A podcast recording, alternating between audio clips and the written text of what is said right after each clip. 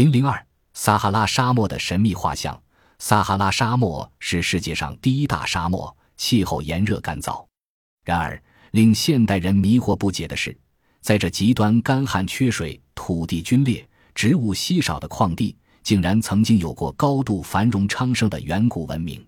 沙漠上许多绚丽多姿的大型壁画，就是这远古文明的结晶。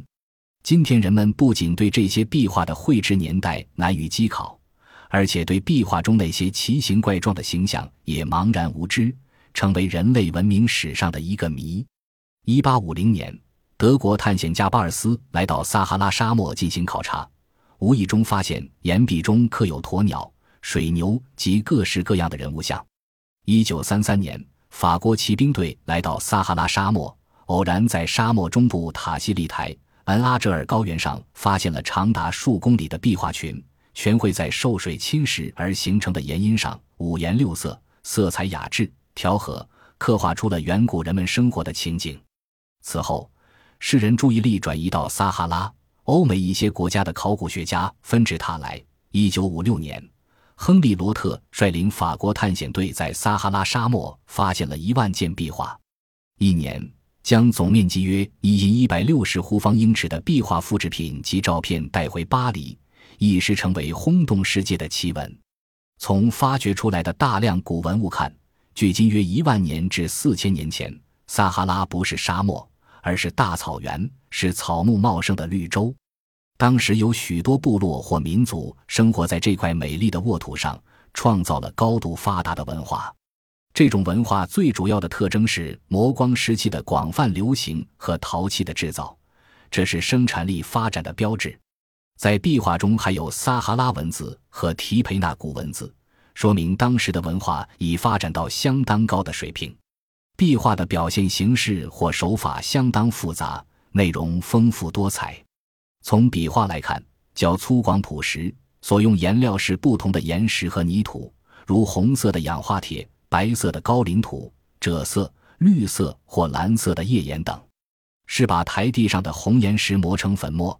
加水做颜料绘制而成的，由于颜料水分充分地渗入岩壁内，与岩壁的长久接触而引起了化学性变化，融为一体，因而画面的鲜明度能保持很长时间。几千年来，经过风吹日晒，而颜色至今仍鲜艳夺目，这是一种颇为奇特的现象。在壁画中有很多人是雄壮的武士，表现出一种凛然不可侵犯的威武神态。他们有的手持长矛、圆盾，乘坐在战车上迅猛飞驰，表现出征场面；有的手持弓箭，表现狩猎场面；还有重叠的女像，嬉笑欢闹的场面。在壁画人像中，有些身缠腰部，头戴小帽；有些人不带武器，像是敲击乐器的样子；有些似作献物状，像是欢迎天神降临的样子，是祭神的象征性写照。有些人像均做翩翩起舞的姿势。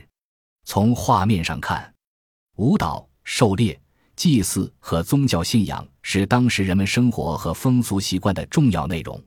很可能，当时人们喜欢在战斗、狩猎、舞蹈和祭礼前后作画于岩壁上，借以表达他们对生活的热爱或鼓舞情绪。壁画群中动物形象颇多，千姿百态，各具特色。动物受惊后四蹄腾空，势若飞行，到处狂奔的紧张场面，形象栩栩如生，创作技艺非常卓越，可以与同时代的任何国家杰出的壁画艺术作品相媲美。从这些动物图像，可以相当可靠地推想出古代撒哈拉地区的自然面貌。如一些壁画上有人划着独木舟捕猎河马，这说明撒哈拉曾有过水流不绝的江河。值得注意的是，壁画上的动物在出现时间上有先有后，从最古老的水牛到鸵鸟、大象、羚羊、长颈鹿等草原动物，说明撒哈拉地区气候越来越干旱。那么，在今天极端干燥的撒哈拉沙漠中，为什么会出现如此丰富多彩的古代艺术品呢？有些学者认为，要解开这个谜，就必须立足于考察非洲远古气候的变化。据考证。距今约三千至四千年前，撒哈拉不是沙漠，而是湖泊和草原。约六千多年前，曾是高温和多雨期，各种动植物在这里繁殖起来。只是到公元前二百至公元三百年左右，气候变异，昔日的大草原才慢慢变成沙漠。是谁在什么年代创造出这些硕大无比、气势磅礴的壁画群？刻制巨画又为了什么？尤其令人不解的是，在恩阿哲尔高原，丁塔瑟里夫特曾发现一幅壁画。画中人都戴着奇特的头盔，其外形很像现代宇航员的头盔。为什么头上要罩个圆圆的头盔？这些画中人为什么穿着那么厚重笨拙的服饰？说来也巧，美国宇航局对日本陶骨的研究结果，竟然意外地披露了一点撒哈拉壁画的天机。日本陶骨是在日本发现的一种陶制小人雕像，陶骨是蒙古服的意思。这些陶骨曾被许多历史学家认定为古代日本妇女的雕像，可是经过美国宇航局科研人员鉴定，认为这些陶骨是一些穿着宇航服的宇航员。这些宇航服不但有呼吸过滤器，而且有由于充气而膨胀起来的裤子。科学工作者的这个鉴定结果，除来自对陶谷的认真研究外，还把一段神话传说作为参佐的依据。日本古代有个奇妙的关于天子降临的传说。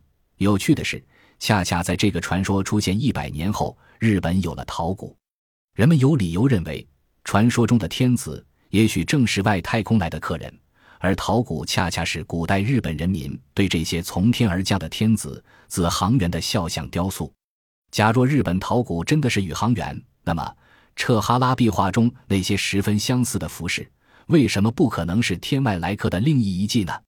彩绘敌清征西，我们是无神论者。然而，上述垂手可及的种种证据，又确乎是我们地球人目前难于测知的实体。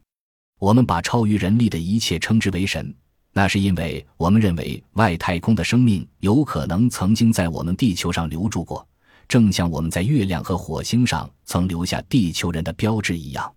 这两者的区别。仅在于月球和火星上没有能够识别地球标志的生命而已。如果真有太空人的话，我们愿意把外太空生命留下的痕迹称之为神迹。南低因为这些痕迹给我们提供了许多值得探究的课题，给人类留下难解之谜。